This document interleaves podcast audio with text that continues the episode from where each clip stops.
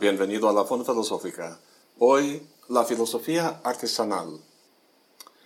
Nuestro nombre taxonómico es Homo sapiens, lo que nos distingue de otros miembros del género Homo y de los animales en general es esa palabra, sapiens, ser sabios o inteligentes. Esta idea es lo que encierra la definición aristotélica. Somos zoon logon echon, un animal que posee logos, o sea, la razón o lenguaje. Nuestra especie moderna emergió hace aproximadamente 200.000 años. Lo curioso es que la evidencia más temprana que tenemos del uso de la razón o del lenguaje simbólico data de hace unos 7.500 años en Mesopotamia. Seguramente la capacidad de pensar de forma abstracta surgió antes que eso, pero no sabemos cuándo. No sabemos porque no hay evidencia de ello, y no hay evidencia de ello porque el pensamiento y el lenguaje hablado se esfuman en el aire, no se fosilizan. Lo que sí se fosilizan son los entierros. Para el antropólogo, esto es lo que marca el surgimiento del ser humano que somos. Los ritos mortuorios, el tratamiento deliberado de los fallecidos, indica, al parecer, una conciencia temporal implica recordar el pasado e imaginar un futuro en el que nosotros también moriremos. Estas ideas no son datos sensoriales, sino abstracciones, las cuales parecen caracterizar únicamente a nuestra especie. Ahora, todos los días pienso y hablo. Todos los días soy ese animal racional. Pero hoy amanecí apoderado de ese instinto más primordial de marcar el tiempo, de pensar en el futuro y conmemorar el pasado. Escribo estas palabras el primero de agosto de 2021, el día que toma efecto la renuncia de mi plaza de investigador de tiempo completo en la Universidad Veracruzana. Estoy pues en medio de una transición de vida, quizá no tan trascendental como la de la muerte, pero sí muy significativa, y siendo filósofo necesito entenderla. Un buen punto de partida podría ser un comentario que me hizo un buen amigo hace unos días. Habíamos ido a tomar unas cervezas y, levantando su copa, me dijo, Felicidades, Darin, ya eres un académico desprofesionalizado. Me llamó la atención esa frase, esa palabra desprofesionalizado, como si con mi renuncia me había limpiado de algo malo o negativo. Bueno, si mi amigo tiene razón, para saber quién soy ahora, tengo que entender qué significa ser profesional, un profesional de la filosofía. El diccionario dice que una profesión es un trabajo remunerado, especialmente uno que requiere de un largo entrenamiento y una certificación formal. Ser cajero en supermercado es un trabajo, pero no exactamente una profesión. Mientras que ser filósofo hoy en día sí, requiere de muchos años de estudios en los que uno alcanza diferentes niveles al demostrar la posesión de diversos conocimientos y habilidades. Otra profesión es la de ser médico. Uno pasa por un proceso muy parecido. Entre paréntesis, a veces mis alumnos en la facultad no tomaban tan en serio los conceptos e ideas que iban aprendiendo y pensaban que simplemente podían opinar sin cuidar el razonamiento. Y en momentos así les decía, oigan, sus compañeros que están estudiando en la Facultad de Medicina, si no toman en serio sus estudios y se gradúan de panzazo, la consecuencia es que van a matar a sus pacientes por su mala formación. Ustedes piensan que no pasa nada si no piensan con rigor, que las ideas no matan a nadie, que no hacen ningún daño. Equivocados, les decía.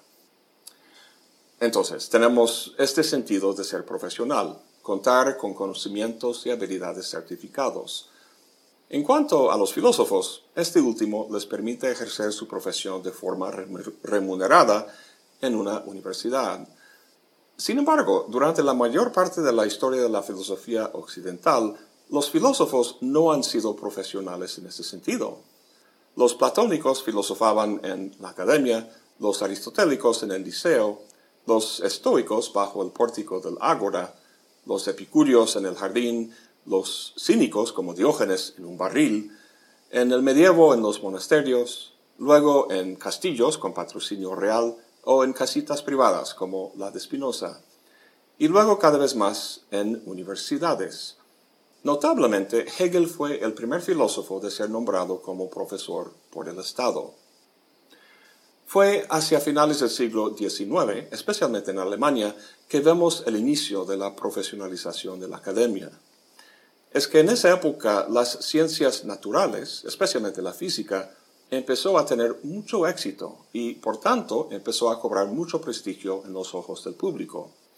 Debido a este prestigio, tenían mucha importancia y poder en la academia. Y varias ciencias sociales, como la sociología y la psicología, empezaron a adoptar los métodos de la, ciencia en su investigación de campo. Tanto la ciencia natural como las sociales habían progresivamente quitado terreno de la filosofía, y ahora con su éxito y prestigio social, la filosofía tenía un fuerte complejo de inferioridad. Para justificar su lugar en la academia, tomó el camino fácil y empezó a imitar sus métodos para legitimarse. Los pensadores que forjaron esta identidad académica, gente como Carnap, Quine y otros, fueron influidos por las metas generales del Círculo de Viena, es decir, la concepción positivista de la filosofía como una disciplina científica rigurosa. Es por eso que la filosofía en el mundo anglosajón está dominada por la escuela analítica. Un artículo lleno de ecuaciones de la lógica simbólica puede sentirse al par de las ecuaciones matemáticas de publicaciones en física. Esta asociación con las ciencias naturales tuvo dos consecuencias, un cambio en los temas que la filosofía académica trata y la especialización.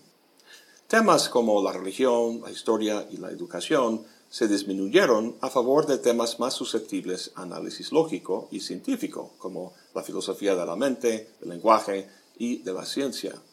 Y estos, a su vez, se fragmentaron en especialidades y subespecialidades, reflejando el modelo, científico.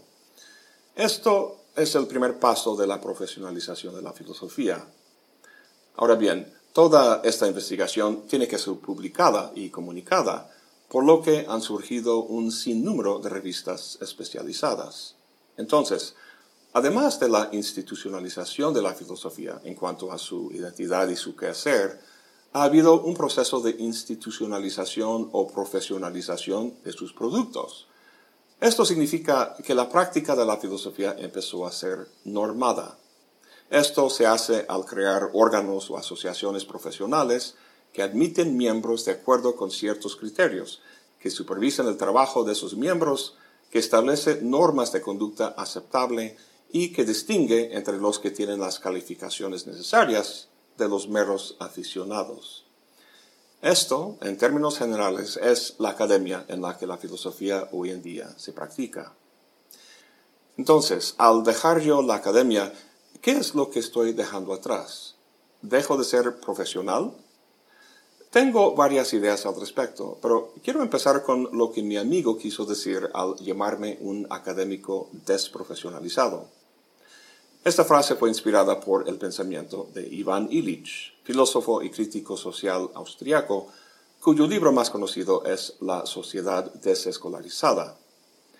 En su pensamiento en general, Illich trata el fenómeno de la institucionalización, es decir, el proceso mediante el cual actividades humanas como el aprendizaje y la salud, por ejemplo, se convierten en servicios que profesionales y expertos suministran. Esta mediación institucional corrompe a esas actividades, volviéndolas en su expresión institucional contraproducentes, impersonales y hasta peligrosas. En ese libro que mencioné, toma la escuela como ejemplo de esta institucionalización. Quiero citar las primeras líneas del libro. Dice, muchos estudiantes, en especial los que son pobres, saben intuitivamente qué hacen por ellos las escuelas los adiestran a confundir proceso y sustancia. Una vez que estos dos términos se hacen indistintos, se adopta una nueva lógica. Cuanto más tratamiento haya, tanto mejor serán los resultados.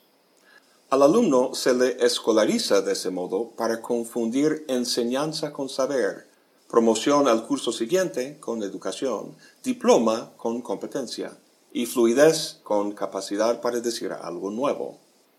A su imaginación se le escolariza para que acepte servicio en vez de valor. Se confunde el tratamiento médico tomándolo por cuidado de la salud, el trabajo social por mejoramiento de la vida comunitaria, la protección policial por tranquilidad, el equilibrio militar por seguridad nacional, la mezquina lucha cotidiana por trabajo productivo. Cierro la cita. Esto lo he visto muy claramente en mi experiencia docente. Cada año entra un nuevo grupo de alumnos a la facultad para iniciar sus estudios. Lo interesante es que varios de ellos no están ahí porque les interese la filosofía, sino porque no hubo cupo en la carrera que querían, digamos, Derecho o Administración de Negocios. Se inscriben en la Facultad de Filosofía porque lo realmente valioso es el grado, ser licenciado. Importa más el grado que lo que uno haya aprendido. El semestre pasado di mi último curso en la universidad y les dije a los alumnos que quería hacer un experimento. Les dije que iba a dar a todos una calificación mínima, aprobatoria de 8, sin la necesidad de entregarme ningún trabajo ni tomar ningún examen. Y para los que querían una calificación mayor, les daba la opción de entregarme un trabajo final. El único requisito era asistir a las clases y participar.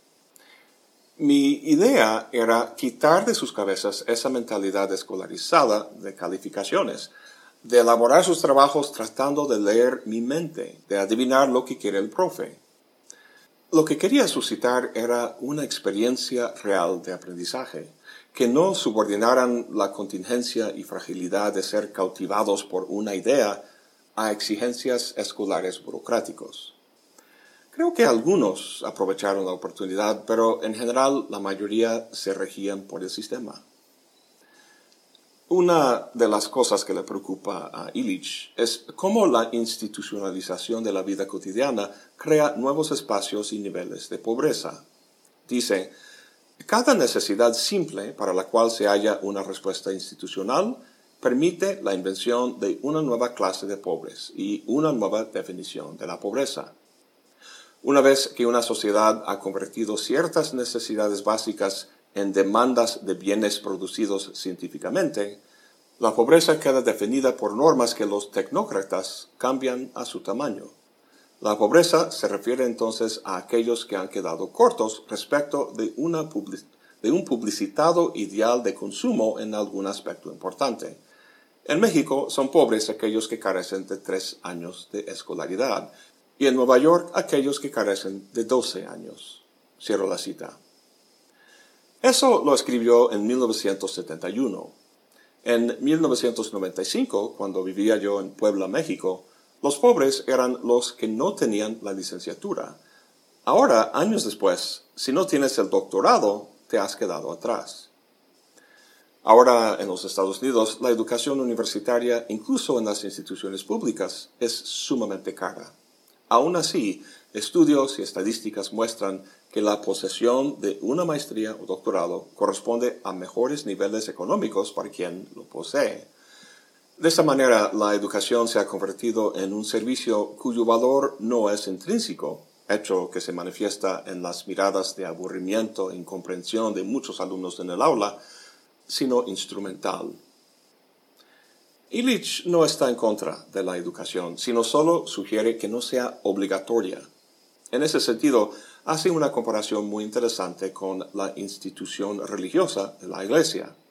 Dice que confundir la educación con la escolarización obligatoria sería como confundir la salvación con la Iglesia. La Iglesia, conformada por la profesión del sacerdocio, es una de las instituciones más antiguas convirtió la espiritualidad humana, es decir, la experiencia de un aspecto profundo de la realidad y la necesidad de estar conectado con él, en un recurso escaso sobre el que los sacerdotes tienen un monopolio y que sus servicios profesionales pueden proporcionar. La Constitución mexicana, al igual que la norteamericana y la de muchos otros países, dice el Congreso no puede dictar leyes que establezcan o prohíban religión alguna. Iván Illich era sacerdote, entonces no estaba en contra de la religión, sino solo su establecimiento como algo oficial y obligatorio. En el mismo sentido, no está en contra de la educación, sino solo su carácter obligatorio, lo cual lo convierte en una mercancía o un bien controlado por una clase profesional cuyos servicios hay que consumir de una manera planeada e industrializada. La institucionalización de las actividades básicas de la vida cotidiana tiende a volverse contraproducente. La medicina enferma, el aumento de coches para irnos más rápido termina paralizando el transporte y la educación atonta. Graduamos a jóvenes muy buenos para tomar exámenes, pero para poco más. En fin, el pensamiento de Illich es mucho más detallado y profundo que eso, pero esa es la idea básica. Y es a todo eso que mi amigo se refería al llamarme un académico desprofesionalizado, que ya no formo parte de ese sistema de escolarización. En términos generales estoy de acuerdo con Illich. La educación se ha convertido en un sistema que ya no controlamos y cuyo sentido se ha instrumentalizado. Nos enchufamos en él ciegamente porque parece que no hay de otra. Por cierto, esto me recuerda de una anécdota que leí una vez. En él se habla de un gato que se mete todos los días en una iglesia cuando el sacerdote da misa y sube al altar y tira las cosas y tal. Para resolver el problema, el sacerdote toma al gato un día y lo amarra a un árbol allá afuera. Problema resuelto. Pues tiempo después el sacerdote muere y llega un nuevo sacerdote para tomar su lugar. Tiempo después, el nuevo sacerdote sale y ve que el gato amarrado al árbol se ha muerto. ¿Qué hace? Pues va y consigue otro gato y lo amarra al árbol. ¿Y la moraleja de la historia? Pues el sacerdote no entendía por qué el gato estaba amarrado al árbol. Solo sabía que un gato siempre estaba amarrado ahí. Es tradición. Hay que seguir haciendo las cosas como siempre. Y eso es lo que hacemos. Hacemos las cosas muchas veces sin saber por qué. Todo esto que he contado de Illich y la educación tiene que ver con los alumnos, con el efecto contraproducente que la profesionalización de la educación tiene para el alumno. Los profesionales, sean maestros, plomeros, médicos o abogados, tiene a alguien a quien se le ofrece el servicio, el cliente, digamos. Pero en el caso de la academia, los académicos, además de dar clases, investigan. Los filósofos filosofan, pues. Al salir yo de la academia ya no doy clases, pero sí sigo pensando y escribiendo. A lo que voy es que la profesionalización afecta no solo a la docencia, al alumno, sino también al maestro y su actividad investigadora. Habrás oído la frase publica o muere. Para que uno consiga un puesto académico universitario, tiene que publicar, y mucho. Como ya comentamos, la profesionalización de la filosofía en la sombra de las ciencias exactas ha tenido como consecuencia general que ciertos temas o áreas son favorecidos, aquellos como la lógica, la epistemología la filosofía de la ciencia, que pueden evaluarse con criterios cuantitativos. Si uno trabaja temas de metafísica, Habrá donde publicar, pero son muy pocas las revistas que se dedican a ese tema. De esta manera se siente la presión de especializarse en temas más relacionados con las ciencias. Si puedes aportar al desarrollo del campo de la inteligencia artificial, habrá mucho más de donde cortar en cuanto a la publicación. Esta es una primera manera en que la profesionalización afecta lo que se piensa. Otra es que hay que publicar mucho para no solo conseguir tu puesto, sino para mantenerte en los rankings y reconocimientos. El físico Peter Higgs, quien propuso lo que hoy en día se llama el bosón de Higgs, dijo que en el estado actual de la academia, de eso de publica o muere, no habría tenido suficiente paz y tiempo para hacer el gran descubrimiento que hizo en 1964. Dijo, hoy no conseguiría un trabajo académico, así de simple no creo que me considerarían lo suficientemente productivo. Y como sabemos, Kant tardó diez años en escribir su gran obra maestra, La crítica de la razón pura, hoy en día no pudo haberlo escrito si es que quería tener empleo en la academia. Esta presión por publicar favorece entonces cantidad sobre cualidad, con el resultado de que mucho de lo que se publica tiene un valor muy cuestionable. En vez de publica o muere, quizá publica y muere. Lo que muere no es el empleo de uno, sino el valor y relevancia de lo que contribuye. En su discurso sobre las artes y las ciencias de 1750, Jean-Jacques Rousseau reflexionó sobre justo este punto. Dice, a ver, aquí lo busco. Dice, respóndeme pues, filósofos ilustres, vosotros por quienes conocemos las leyes por las cuales los cuerpos se atraen en el espacio, cuáles son en las revoluciones de los planetas las relaciones de las áreas recorridas en tiempos iguales, qué curvas tienen puntos conjugados, puntos de inflexión y de dirección contraria, cómo el hombre ve todo en Dios, cómo el alma y el cuerpo se corresponden sin comunicación, cuál se corresponden los relojes, cuáles astros pueden ser habitados, qué insectos se reproducen de manera extraordinaria. Respóndedme, digo, vosotros de quienes hemos recibido tantos conocimientos sublimes, si nunca nos hubieseis enseñado nada de esas cosas, seríamos menos numerosos, peor gobernados, menos temibles, menos florecientes o más perversos? Examinad pues de nuevo la importancia de vuestras producciones. Y si los trabajos de los más esclarecidos de nuestros sabios y de nuestros mejores ciudadanos nos reportan tan poca utilidad, decidnos, ¿qué debemos pensar de esa multitud de escritores oscuros y de ociosos literatos que devoran inútilmente la sustancia del Estado? había leído esas palabras muchas veces a lo largo de los 20 años que di el curso de filosofía política, pero no fue hasta hace algunos años que sus palabras me llegaron como un golpe en el estómago. Es que yo siempre lo leía en voz alta en clase, pero una vez le pedí a un alumno que lo leyera y fue así que pude ponerme realmente en la posición del receptor de ese mensaje y me afectó profundamente.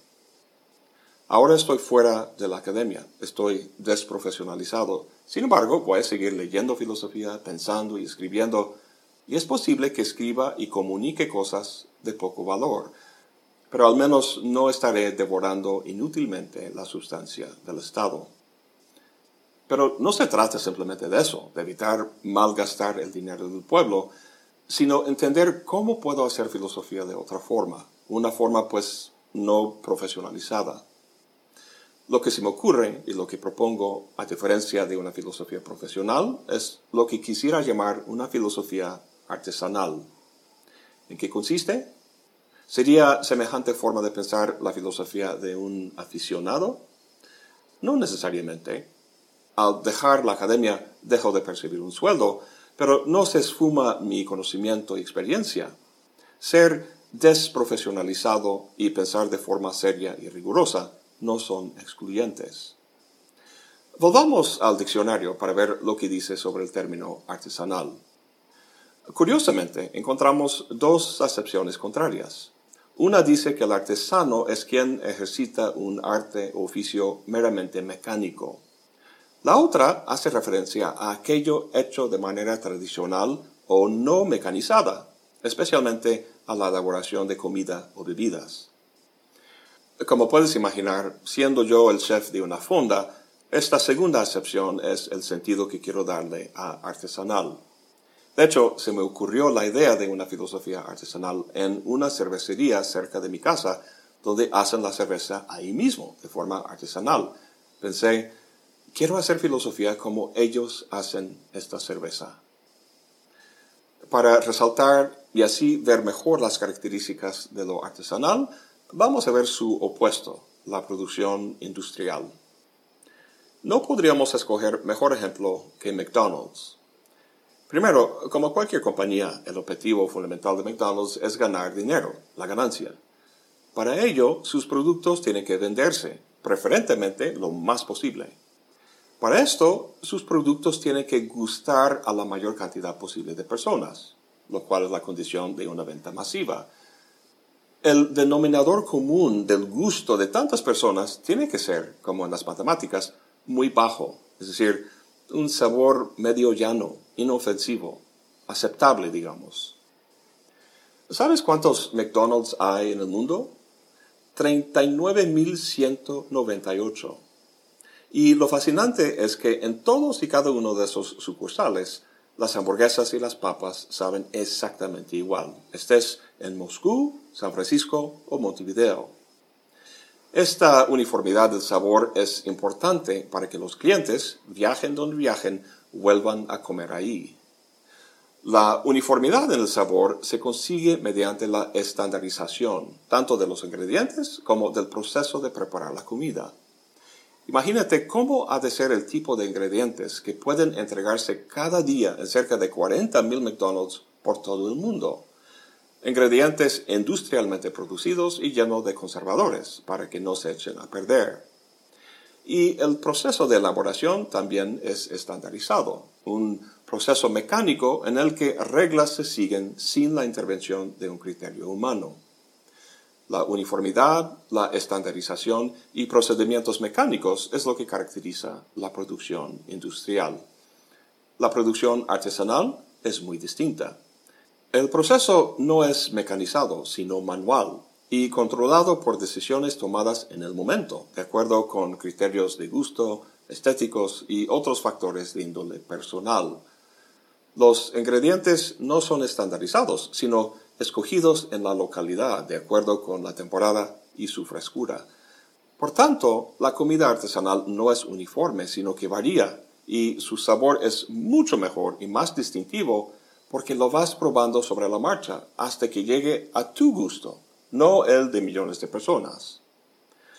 McDonald's y otras corporaciones que producen alimentos emplean expertos en nutrición, profesionales cuyo cometido consiste en reducir y aislar los nutrientes, combinándolos con sabores artificiales de tal manera que dan un mínimo aceptable de nutrición con un máximo de ganancia.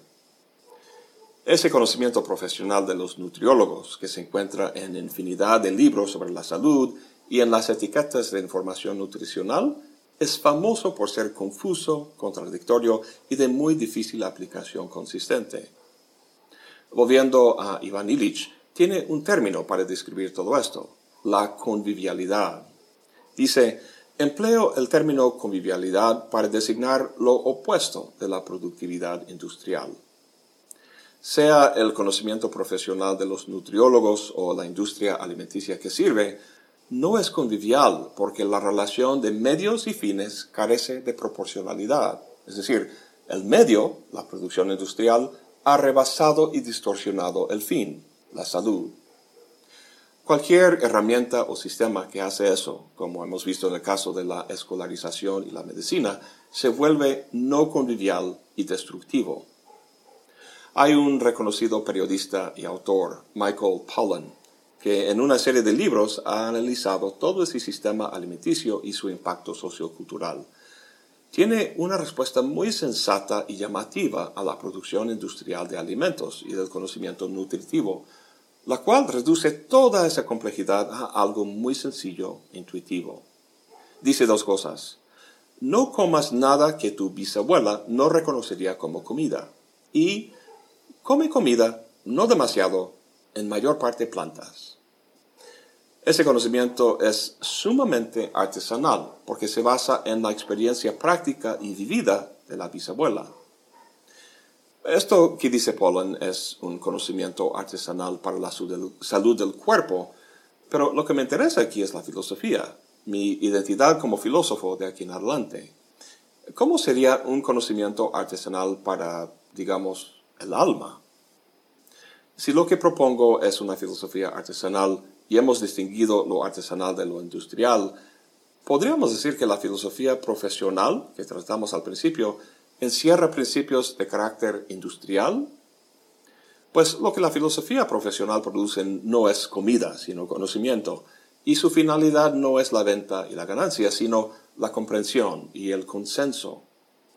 Pero lo que sí veo de industrial en ella es la estandarización del conocimiento, el supuesto del carácter objetivo y universal del mismo que es necesario para que uno diga así están las cosas. Si nos fijamos en otros profesionales, como los médicos, si rompes tu brazo en México, Rusia o Tailandia, es el mismo fenómeno objetivo que se trata, de más o menos la misma manera. Los hospitales en ese sentido se parecen a los McDonald's, que entrega la misma comida y el mismo sabor estés donde estés. La uniformidad del producto. La filosofía profesional pretende esa objetividad y uniformidad, pero no lo encuentro en lo que escriben. Todo cirujano torácico tiene el mismo conocimiento sobre el mismo fenómeno. ¿Qué conocimiento y procedimiento tienen en común todos los filósofos? ¿Que eviten las falacias y que traten de pensar y escribir de forma lógica y razonada? A lo mejor, pero es muy poco. Lo que es patente es la exuberante profusión de distintas y contradictorias posturas y creencias entre los filósofos. Esto quizá es lo que llevó a Stephen Hawking a opinar que frente a la ciencia la filosofía está muerta, que no sirve. Yo obviamente no estoy de acuerdo con él, lo cual se debe seguramente a que tenemos diferentes formas de entender la naturaleza y utilidad de la filosofía. Para mí, esa profusión de sistemas y ideas es maravillosa, pues cada uno nos da una forma distinta de ver las cosas, de comprender el enigmático mundo de la experiencia humana. Y esto, entre otras virtudes, debilita nuestra gran propensión de caer en el dogmatismo, de creerse poseedor de la verdad de cómo las cosas realmente son. Y eso, creo yo, nos hace tantito más sabios. Los 23 años que llevé como filósofo profesional solo tuvieron el efecto de hacerme dudar de esa verdad. No puedo demostrar la veracidad de esa creencia, pero ese es el punto. No es una afirmación dogmática, sino provocadora. Provocadora en el sentido socrático. A fin de cuentas, mi salida de la academia, mi desprofesionalización, me devuelve, tras un recorrido muy largo, a lo que a muchos les parece las poco genuinas y tan trilladas palabras de Sócrates. Solo sé que no sé nada. No tomamos en serio a Sócrates cuando las dice. Pensamos que es un juego retórico, una estrategia pedagógica. Yo creo que no. Yo creo que en eso consistía la sabiduría de Sócrates. Pensemos un momento en la sabiduría. De acuerdo con la filósofa Agnes Callard, los filósofos no son los únicos que aman a la sabiduría. Todos, sea filósofo o no, ama a su propia sabiduría, es decir, a la sabiduría que considera que tiene. Lo que distingue al filósofo es amar a la sabiduría que no tiene.